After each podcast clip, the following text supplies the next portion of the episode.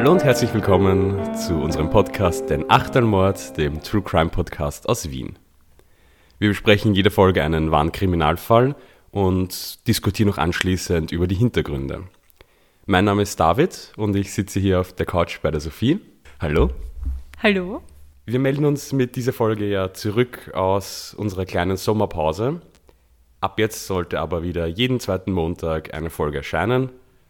Und wir starten aus der Sommerpause heraus auch gleich in einen Zweiteiler, denn die Sophie und ich haben unabhängig voneinander jeweils einen Fall vorbereitet, bei dem es um dasselbe Thema geht, beziehungsweise dasselbe Thema der Fall beinhält. Du hast mir schon verraten, es wird bei dir heute besonders grauslich, bei deinem Fall. Genau, ich muss sagen, das hatte ich irgendwie noch nie, dass ich bei einem Fall, also wie ich einen Fall geschrieben habe, Pausen machen habe müssen, weil es irgendwie nicht mehr gegangen ist und ich konnte dabei auch nicht essen. Aber ich habe es sehr zensiert. Na gut, dann würde ich sagen, starten wir in den Fall. Wir haben unser Achtel wieder bereit und ich hoffe, du bist auch bereit. Am 25. Mai 1928 inserierte ein 18-Jähriger in der Sonntagsausgabe der New York World ein Stellengesuch. Junger Mann, 18, wünscht Stellung in der Landwirtschaft. Edward Budd. Er wollte aus der Stadt, um Geld für seine ärmliche Familie verdienen. Bereits nach ein paar Tagen stand ein älterer Herr an der Tür der Budds. Der Mann, der sich als Frank Howard vorstellte, betrieb einen Bauernhof in Long Island und suchte einen Gehilfen. Er würde sich diesbezüglich gerne mit Edward unterhalten. Da Edward gerade bei einem Freund war, schickte seine Mutter ihre fünfjährige Tochter Beatrice los, um ihn zu holen. Der ältere Mann lächelte das Mädchen an und überreichte noch fünf Cent. Frank Howard erzählte der Familie, dass er sechs Kinder hätte, die er allein großziehen musste, da ihn seine Frau vor zehn Jahren verlassen hatte. Nachdem er jahrelang als Innenarchitekt in New York gearbeitet hatte, hatte er sich seinen Traum erfüllt und einen profitablen landwirtschaftlichen Betrieb aufgebaut. Und wirklich, Edward bekam den Job. Frank Howard versprach am nächsten Samstag wiederzukommen, um den jungen Mann abzuholen, um ihn zu seiner Farm mitzunehmen. Am nächsten Samstag kam jedoch lediglich ein Telegramm, in dem Howard der Familie mitteilte, erst am nächsten Tag erscheinen zu können. Am nächsten Morgen stand dann der ältere Herr mit nettem Gesicht, grauem Haarschopf und grauem Schnurrbart mit einem Geschenkskorb an der Tür. Erdbeeren und Hüttenkäse aus eigenem Anbau. Als die Familie noch mit dem neuen Arbeitgeber des Sohnes zusammensaß, kam Grace in das Zimmer. Sie war die zehnjährige Schwester von Edward, die gerade vom Gottesdienst kam. Der ältere Mann konnte ab sofort die Augen nicht mehr von dem Mädchen lassen. Als er sich verabschieden wollte, da er doch noch auf die Geburtstagsfeier seiner Nichte musste und er später zurückkommen würde, um Edward abzuholen, fragte Grace, ob sie da nicht mitkommen würde. Ein bisschen Abwechslung zu ihrem Alltag würde ihr doch sicher gefallen. Die Laia Budd, die Mutter, wollte wissen, wo denn Howards Schwester und Nichte lebte. Howard sagte ihr die Adresse. Als Grace und der Farmer das Haus verließen, versprach er den Eltern noch, gut auf sie acht zu geben. Spätestens um neun Uhr würde er sie wohlbehalten zurückbringen. Stunden vergingen, doch die beiden kamen nicht. Auch kein Telegramm erreichte die Familie. Nach einer schlaflosen Nacht meldeten sie Grace als verschwunden. Im Polizeirevier wurden die Horrorvorstellungen der Butts bestätigt. Sie mussten auf einen Betrüger hereingefallen sein. Die Adresse, an der die angebliche Nichte Geburtstag feierte, existierte nicht. Und auch unter dem Namen Frank Howard ist in Long Island niemand gemeldet. Die Polizei begann mit den Ermittlungen. Gegenüberstellungen mit Pädophilen und Patienten aus psychiatrischen Kliniken, Fahndungsgesuche und Zeitungsberichte. Doch nichts half. Grace blieb verschwunden. Die Ermittler übersahen zum damaligen Zeitpunkt jedoch die Parallelen zu einem anderen vermissten Fall, der sich ein Jahr zuvor ebenfalls in New York ereignet hatte. Auch hier war ein Kind spurlos verschwunden und die Täterbeschreibung lautete alter Mann mit grauen Haar und Schnurrbart. Auch weitere ähnliche Taten von verschwundenen Kindern wurden nicht mit dem Fall Grace Budd in Zusammenhang gebracht. Im Herbst 1934 ging bei der New Yorker Polizei kaum noch jemand davon aus, dass man den Fall Grace Budd noch lösen würde. Mehr als sechs Jahre waren seit dem Verbrechen vergangen. Dennoch war dem vermissten Fall nach wie vor ein Beamter zugewiesen, der sporadisch neue Anläufe unternahm. Eines Tages kam dieser Beamte auf eine Idee und steckte seinem einem befreundeten Reporter, Walter Winchell, eine vermeintlich vertrauliche Information zu. Am 2. November 1934 schrieb dieser Journalist in einem Artikel, ich habe inzwischen aus sicherer Quelle erfahren, dass sich eine neue heiße Spur ergeben hat. Das zuständige Dezernat geht davon aus, das mysteriöse Verbrechen innerhalb der nächsten vier Wochen klären zu können. Zehn Tage nach dieser Veröffentlichung erhielt Delia Budd einen Brief. Liebe Mrs. Budd, 1894 heuerte einer meiner Freunde, Kapitän John Davis, als Matrose auf den Dampfer Tacoma an. Das Schiff verkehrte zwischen San Francisco und Hongkong. Nach der Ankunft in China ging er mit zwei Kameraden von Bord. Sie betranken sich. Als sie zum Schiff zurückkehrten, war es verschwunden. Zu dieser Zeit herrschte eine große Hungersnot in China. Fleisch jeglicher Art kostete ein bis drei Dollar das Pfund. Unter den Armen war der Hunger so groß, dass ihre Kinder unter zwölf Jahren für ein paar Lebensmittel verkauften, damit die übrigen den Hungersnot entkamen. Ein kleiner Junge oder ein kleines Mädchen war in diesen Tagen seines Lebens nicht sicher. Sie konnten in jedes Geschäft gehen und nach dem Steak, Kotelett oder Ragout fragen. Man brachte ihnen dann ein frisches Stück von einem Jungen oder Mädchen. Sie konnten sogar wählen, welches Teil sie gern haben wollten. Das wurde dann vor ihren Augen zugeschnitten. Das Hinterteil, welches das zarteste Stück Fleisch eines Jungen oder Mädchen ist, wurde als Kalbsschnitzel angeboten und erzielte den höchsten Preis. Also, da schreibt jetzt gerade ein Mann ihr, dass er um 1894 oder wann, also kurz vor 1900, in China war und dort wurde ihnen tatsächlich Menschenfleisch angeboten aufgrund von der Hungersnot dort. Es ist so eine verrückte Vorstellung. Ich meine, ist es gesichert? Weiß man, ob das so damals stattgefunden hat? Weil es, ich meine, es klingt jetzt so, als würde das so gang und gäbe gewesen sein in dem Supermarkt. Aber es ist, also ich kann mir das einfach überhaupt nicht vorstellen, dass es so, das ist einfach eine Horrorvorstellung. Ja, genau. Also ein Mann schreibt es gerade, der Mutter, dass er, dass ein Freund das erzählt hat. Ich habe jetzt keine, ich habe jetzt nicht nachgeschaut, wie das in China wirklich um diese, um das Jahr war. John blieb lang genug, um selbst auf den Geschmack zu kommen. Als er wieder nach New York zurückgekehrt war, entführte er zwei Jungen, der eine sieben, der andere elf. Nahm sie mit zu sich nach Hause, zog sie aus und sperrte sie in einen Schrank. Dann verbrannte er die Sachen, die sie am Leibe trugen. Mehrfach täglich züchtigte und quälte er sie. Das machte ihr Fleisch schön zart und weich. Als erstes tötete er den elfjährigen Jungen, weil er den fetteren Hintern hatte und weil natürlich mehr Fleisch an ihm dran war. Er aß jedes Körperteil von ihm, bis auf den Kopf, die Knochen und die Innereien. Er schmorte ihn im Backofen, kochte ihn, grillte ihn, briet ihn und dünstete ihn. Als nächstes kam der kleine Junge dran. Da ging er genauso vor. Zu dieser Zeit lebte ich direkt im Nachbarhaus. Er erzählte mir häufig, wie vorzüglich Menschenfleisch munde. Irgendwann musste ich es selbst ausprobieren. Am Sonntag, dem 3. Juni 1928, meldete ich mich bei ihnen. Brachte ihnen Hüttenkäse, Erdbeeren. Wir aßen gemeinsam. Grace saß auf meinen Schoß und gab mir einen Kuss. Da beschloss ich, sie zu verspeisen. Ich gab vor, sie auf eine Feier mitzunehmen. Sie erlaubten es. Ich brachte sie zu einem verlassenen Haus in Westchester das ich mir vorher schon ausgesucht hatte. Als wir dort ankamen, sagte ich ihr, sie soll draußen warten. Sie pflückte ein paar Blumen, ich ging nach oben und zog meine Kleider aus. Mir war klar, dass ich anderenfalls meinen Anzug mit Blut besudeln würde. Als ich soweit war, ging ich zum Fenster und rief sie herauf. Dann versteckte ich mich in einem Schrank, bis sie das Zimmer betrat. Als sie mich völlig nackt erblickte, begann sie zu schreien und rannte die Treppen hinunter. Ich schnappte sie mir. Sie sagte, sie würde alles ihrer Mama erzählen. Dann zog ich sie aus. Wie sie trat, kratzte und biss. Ich habe sie erwürgt und dann in kleine Stücke geschnitten. So konnte ich sie zu mir mit nach Hause nehmen. Hab sie da gekocht und gegessen, wie zart und weich ihr kleiner Hintern im Ofen wurde. Es dauerte neun Tage, bis ich ihren ganzen Körper aufgegessen hatte. Er schreibt dann noch am Schluss, dass er sich nicht sexuell an ihr vergangen hat und dass sie jungfräulich starb. Und das war eben der Brief, den diese Mutter bekommen hat von ihm. Sie war, Gott sei Dank muss man sagen, Analphabetin, das heißt, sie konnte es nicht lesen. Ihr Sohn Edward hat es gelesen.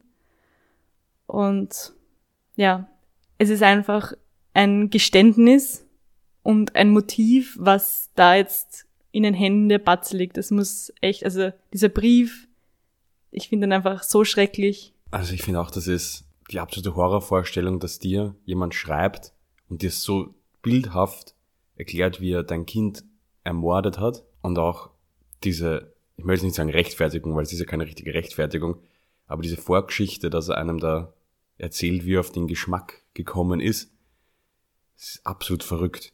Also das ist für mich, das spricht auch irgendwie über die Person, dass die absolut krankhaft eigentlich schon sein muss, dass die, weil sonst würde man es nicht so beschreiben, dann würde man gar keinen Brief schreiben. Er hat ja dann anscheinend noch ein Mitteilungsbedürfnis, dass er das unbedingt erklären muss oder ich weiß nicht, aber es wirkt jetzt auch nicht in dem Brief so, als würde er sagen, es tut ihm leid und deswegen versucht er sich zu erklären, was man ja öfter sieht, dass sie versuchen sich irgendwo zu rechtfertigen und zu sagen, es tut ihnen leid, aber das ist da ja überhaupt nicht, weil er zeigt ja keine Reue oder was und es ist ja für ihn ein reines Vergnügen. Und das finde ich absolut schockierend. Nachdem die Polizisten einen Schriftvergleich mit dem Telegramm von Howard gemacht hatten, war klar, dass es sich um dieselbe Person handelt. Weil am Anfang dachten sie noch, dass, dass das nicht wahr sein kann. Dass, dass irgendein Wahnsinniger sich ausgedacht hat und sich wichtig machen wollte, wie man eh immer wieder hört. Auf dem Briefumschlag des Briefes fanden sich ein paar Buchstaben. NYPCBA. Die Abkürzung gehörte zu einem Taxifahrunternehmen. Und über dieses Briefpapier kam man dann auf die Spur des Täters. Es kam nämlich heraus, dass ein Mitarbeiter das Briefpapier in seiner alten Mietwohnung liegen hat lassen und die Polizei ging dem Hinweis nach und tatsächlich, die letzten zwei Monate hatte ein älterer Mann, der zur Tatbeschreibung passt, darin gewohnt.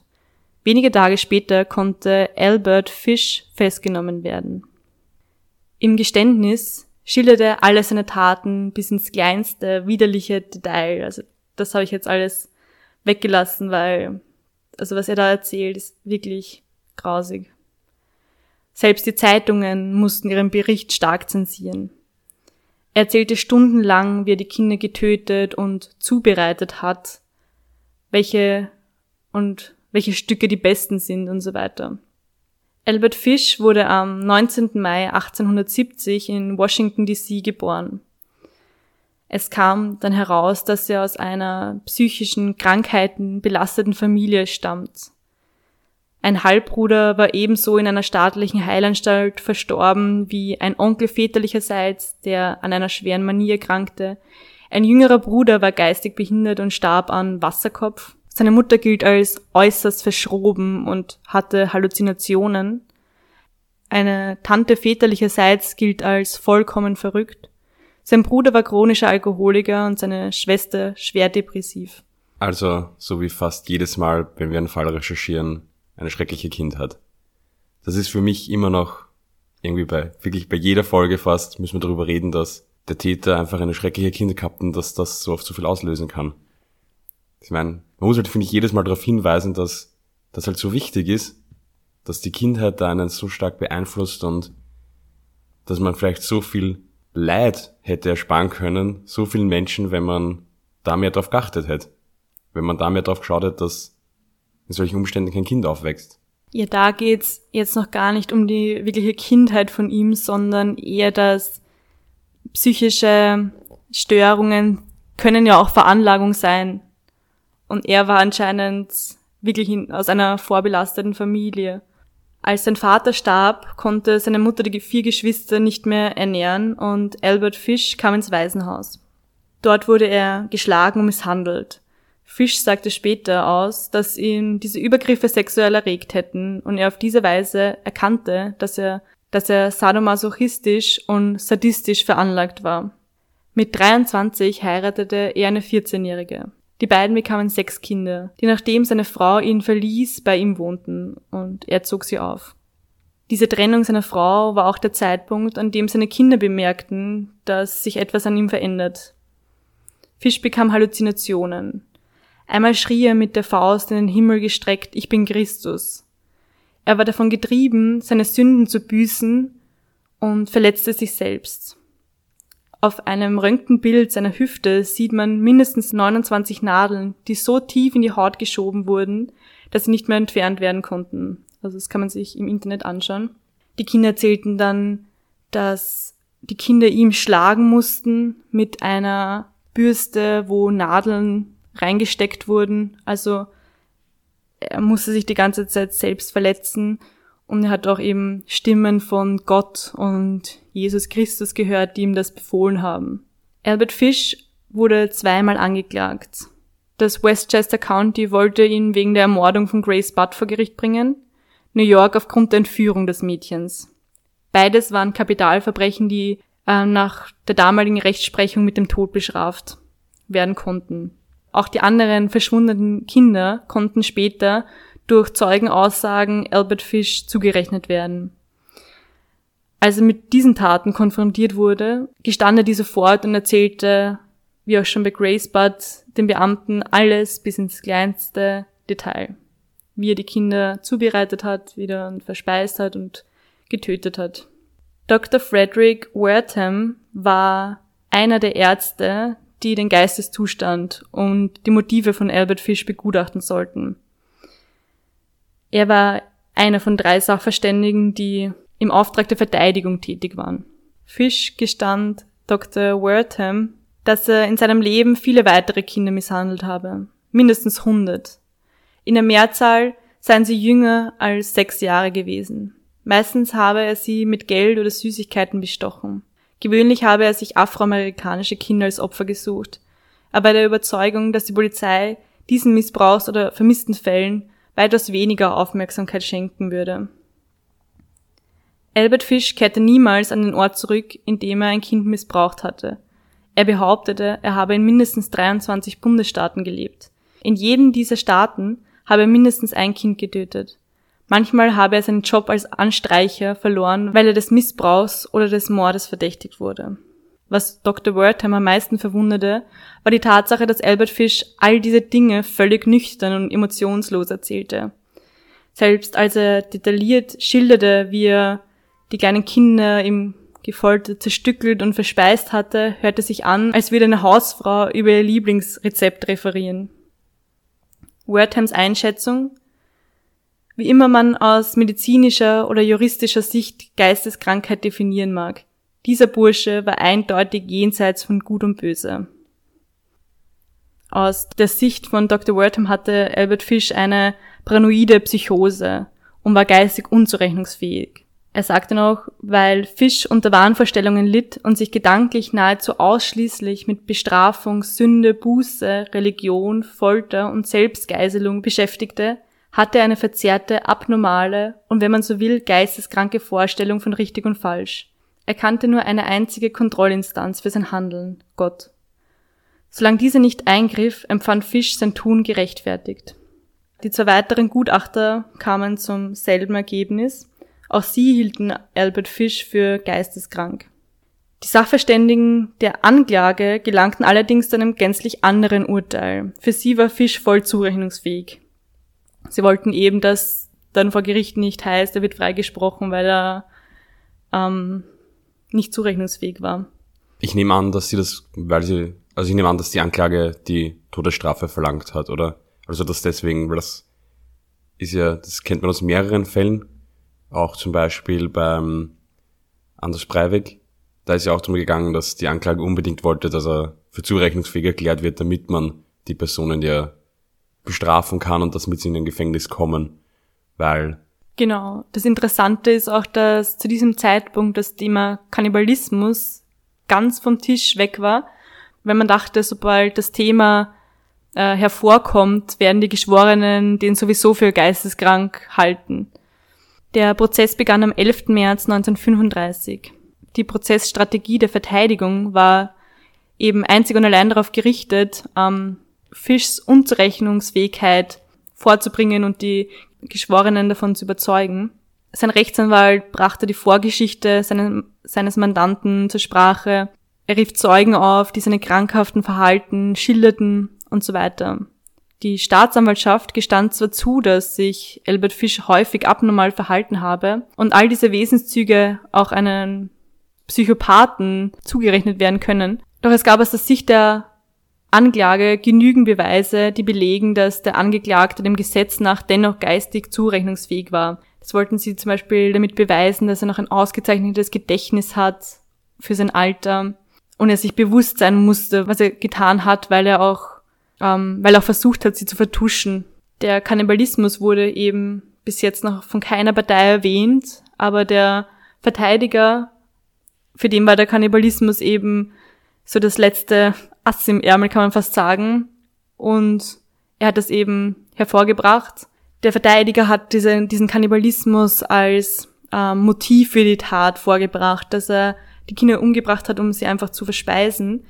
Die Anklage hat dann aber gesagt, dass das Motiv für die Tat einfach nur die sexuelle Befriedigung von Fisch war. Sie wollten das beweisen mit der Aussage von Fisch, dass er unabsichtlich ejakuliert hätte, wie er bei der Vernehmung erzählt hat, wie er das Mädchen erdrosselt habe. Der Plan des Verteidigers mit dem Kannibalismus ging aber nach hinten los, weil die Geschworenen glaubten nicht, dass Fisch die Kinder gegessen hat. Sie glaubten einfach nur, dass er sich das ausgedacht hat, um eben seinen Hals aus der Schlinge zu ziehen. Der Prozess dauerte zehn Tage und die Geschworenen benötigten weniger als eine Stunde, um ihr Urteil zu fällen. Sie befanden den Angeklagten für schuldig. Am 16. Jänner 1936 wurde Albert Fish auf dem elektrischen Stuhl hingerichtet. Man brauchte sogar, also es, beim elektrischen Stuhl wird Strom durch den Körper geleitet und bei ihm brauchte man sogar zwei Durchgänge sozusagen, bis er echt, also bis er tot war. Und man glaubt da, dass irgendwie das ganze Eisen, Nadeln, die in seinen Hüften waren, irgendwie den Strom weggeleitet haben oder dass er einen Kurzschluss verursacht hat oder whatever, aber das finde ich auch noch irgendwie einen gruseligen Fakt dazu. Ja, also ich muss sagen, ich habe echt viel weggelassen, was ich also wie ich es einmal gelesen habe, konnte ich es nicht nochmal lesen. Ich glaube, euch, also ihr wollt auch nicht so groß, grausliche Sachen hören. Wem es interessiert, kann gerne auch selber recherchieren und die Sachen im Internet dazu durchlesen. Es gibt auch extrem viele Fotos eben von diesen Röntgenbildern und auch von ihm, wie er beim Verhör sitzt und so weiter. Was ich auch noch, also finde, also er ist, äh, irgendwo steht, dass er 1,65 groß ist und nicht einmal 60 Kilo wiegt. Und trotzdem, ich meine, die Kinder konnte er wahrscheinlich gut überwältigen, aber sein eigener Plan bei den Butts war ja Edward Butt, der 18 Jahre war, zu entführen und zu misshandeln. Da war auch, also das ist auch irgendwie interessant, weil wie dachte er, dass er ihn überwältigen konnte, könnte, weißt du, was ich meine? Das wäre jetzt eh meine erste Frage gewesen, ob er eigentlich als erstes den, den älteren Burschen mitnehmen wollte oder ob er von Haus aus wusste, dass der vielleicht eine Schwester hat, weil er das Haus beobachtet hat, aber er wollte also schon den, okay. Ja, ich find's ganz, ganz verrückt. Ich stelle mal halt auch die Frage, weiß nicht, ob du das weißt, der Wahrheitsgehalt von allen seinen Aussagen, weil in 23 Bundesstaaten jeweils jemand, also ein Kind ermordet zu haben und gegessen zu haben oder das weiß, also ob das alles, weil ich kann mir auch gut vorstellen, dass so eine Person gerne übertreibt und vielleicht, weil man sagt, er hat hunderte Kinder misshandelt, was ich mich auch nicht vorstellen kann, aber es ist für mich, ich meine, ich werde sicher nicht weiter dazu recherchieren. Ich habe mir jetzt gerade ein Foto angeschaut von seiner Hüfte. Aber ganz, ganz schockierend. Ich glaube, das ist der wahrscheinlich schlimmste Fall, den wir jemals hier gehabt haben.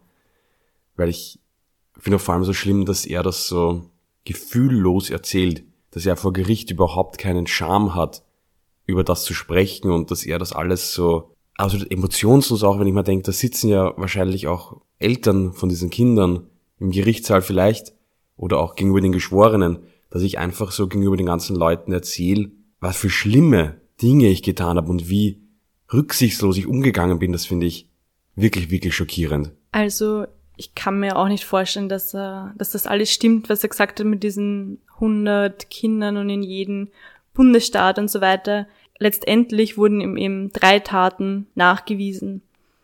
Und ja, mit dieser Emotionslosigkeit, das finde ich auch, also das zeigt einfach seine Geisteskrankheit. Weil ich glaube nicht, dass er damit angegeben hat oder so, deswegen weiß ich auch nicht, mit diesen 100 Kindern vielleicht stimmt's ja, ich weiß es nicht. Also in meinen Recherchen hat es irgendwie nicht so, habe ich nicht das Gefühl gehabt, dass er irgendwie angibt, sondern dass er einfach ganz emotionslos und dass ihm das alles egal ist und eben eh wie der Psychiater auch gesagt hat, mit nur Gott kann ihn richten und auch mit seiner Selbstverstümmelung und dass auch seine Kinder, er hatte sechs Kinder, die er aufgezogen hat, ihn selbst verletzen mussten. Seine Tochter hat vor Gericht gesagt, dass sie immer so ein Spiel gespielt haben, wo die Kinder auf seinen Rücken gesessen sind und ihm so Finger, die Finger am Rücken gelegt haben und er hat erraten müssen, wie viele Finger das sind. Und immer wenn er falsch war, haben sie die Differenz, in der er falsch gelegen ist, mit eben mit diesen Nadeln auf ihn draufhauen müssen. Und sie hat gesagt, er war niemals richtig. Also er hat absichtlich verloren und er hat auch ähm, Zahlen über zehn gesagt, also was gar nicht sein hätte können. Und der ist einfach richtig arg. Weiß man eigentlich mehr über die Kinder? Weiß man, was aus denen geworden ist oder nach seiner Verhaftung? Weil ich meine, er war ja aber schon sehr alt, wie er verhaftet worden ist, oder? Er war 66 bei seiner Hinrichtung und was mit seinen Kindern passiert ist, weiß ich leider nicht. Also habe ich in meinen Recherchen nichts drüber gefunden, außer diese Aussagen der Kinder vor Gericht eben, dass er sich selbst verletzt hat und dass sie ihn auch selbst, also dass sie ihn auch verletzen haben müssen. Jetzt noch kurz zum Kannibalismus. Wir werden dann in zwei Wochen nach David seinen Fall ausführlicher darüber reden. Also es gibt verschiedene Motive des Kannibalismus und das Motiv von Albert Fischer, denke ich mal, war Kannibalismus als sexueller Fetisch. Auf der einen Seite, auf der anderen Seite in diesem Brief sagt er eben, dass er es ausprobieren wollte, aber ja, wenn er es ausprobiert hat, er hat es öfters gemacht, das ergibt dann wieder auch nichts Sinn als Neugier. Der vielleicht bekannteste Kannibale, also aus der Literatur, ist Hannibal Lecter, der den meisten Begriff sein wird von Schweigende Lämmer oder Roter Drache, also aus den Romanen und Filmen. Bei dem ist ja eine ähnliche Geschichte fast wie von Albert Fish, dass er, also in der Geschichte ist es ja so, dass er aufgrund auch von einer Hungersnot während dem Zweiten Weltkrieg seine Schwester gegessen wird von Soldaten und deswegen kriegt auch er sie dann vorgesetzt und das hat ihm dann ein Trauma ausgelöst, durch das er zum Kannibalismus gekommen ist. Das ist jetzt nicht direkt ähnlich, ähnlich wie die ähm, Geschichte von Albert Fish. Ich glaube, dadurch ist es auch den meisten Leuten irgendwie so ein Begriff dieser Serienmörder, der gleichzeitig Kannibale ist und hat ja, glaube ich, auch da irgendwo eine Faszination. Also ganz, ganz lange war ja Kannibalismus ein absolutes Tabuthema und es ist auch nicht in Filmen oder so vorgekommen. Es ist erst relativ spät dann, Ende des 20. Jahrhunderts, dass darüber dann eigentlich Filme gedreht wurden, eben so wie Das Schweigen der Lämmer. Wobei sie dort auch eine untergeordnete Rolle einnimmt.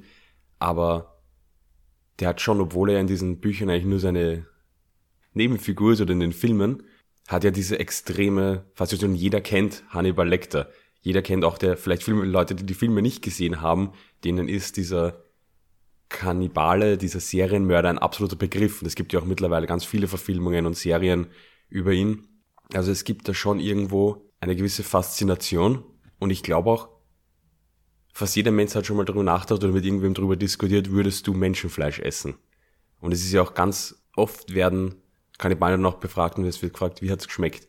Es ist doch irgendwo ganz ein großes Interesse irgendwo da, dass die Leute sagen, wie schmeckt Menschenfleisch? Und das, weil es halt irgendwie, glaube ich, so ein richtiger Tabubruch ist, weil das Essen von Menschen eigentlich in unserer Kultur halt ein absolutes Tabu ist und eigentlich immer auch schon ein absolutes Tabu war. Ich glaube, das liegt doch irgendwie dann daran, dass, ich meine, einen Menschen zu ermorden und töten ist auch nicht normal, aber einen Menschen, also einen anderen Menschen zu essen, das ist doch schon in unseren tiefsten Urinstinkten, dass man das nicht macht, genauso wie man als Urinstinkt Angst vor Höhe hat, weil es einfach ein Selbstschutz ist.